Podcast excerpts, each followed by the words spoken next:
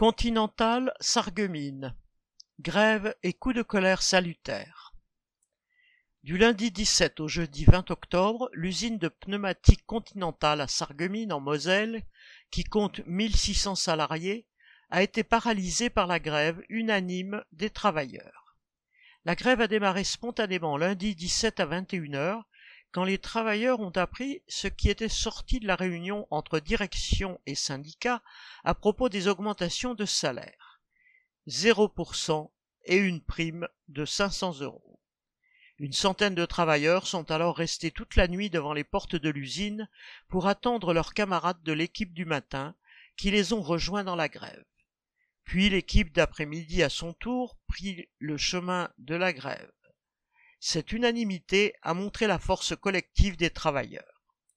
Mardi 18 à midi, les syndicats, CFTC, CGT, CFDT, CFE, CGC, ont tenu une assemblée devant les grévistes présents sur le parking de l'usine pour relayer un premier recul de la direction.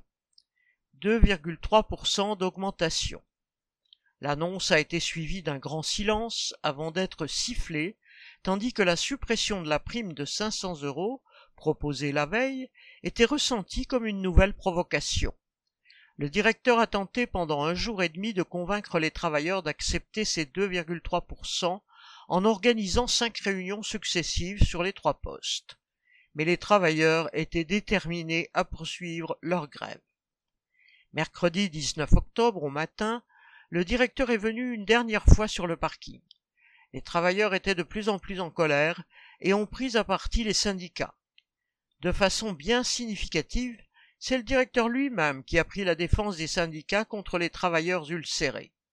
Dès lors, le directeur n'est plus sorti et la grève a continué, toujours massive et unanime.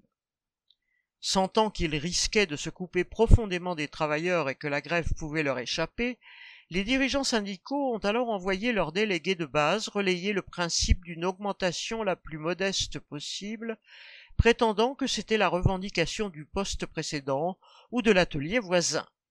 Puis, dans la soirée, ils se sont excusés publiquement pour dire qu'ils n'avaient pas été à la hauteur, tout en préparant leur mauvais coup du lendemain.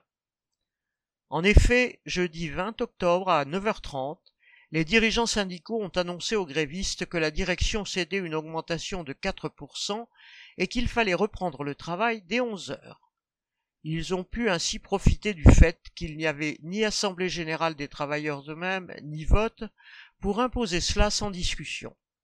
Cet ordre a été suivi de la rentrée dans l'usine de tous les responsables syndicaux bien avant 11 heures. Cela a mis fin à la grève, malgré le fait qu'un certain nombre de travailleurs ont manifesté leur mécontentement en restant en grève jusqu'en fin de poste.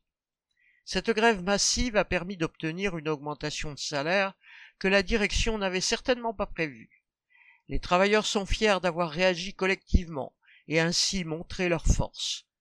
Depuis, les discussions vont bon train avec le sentiment bien présent chez les travailleurs qu'il faudra remettre ça.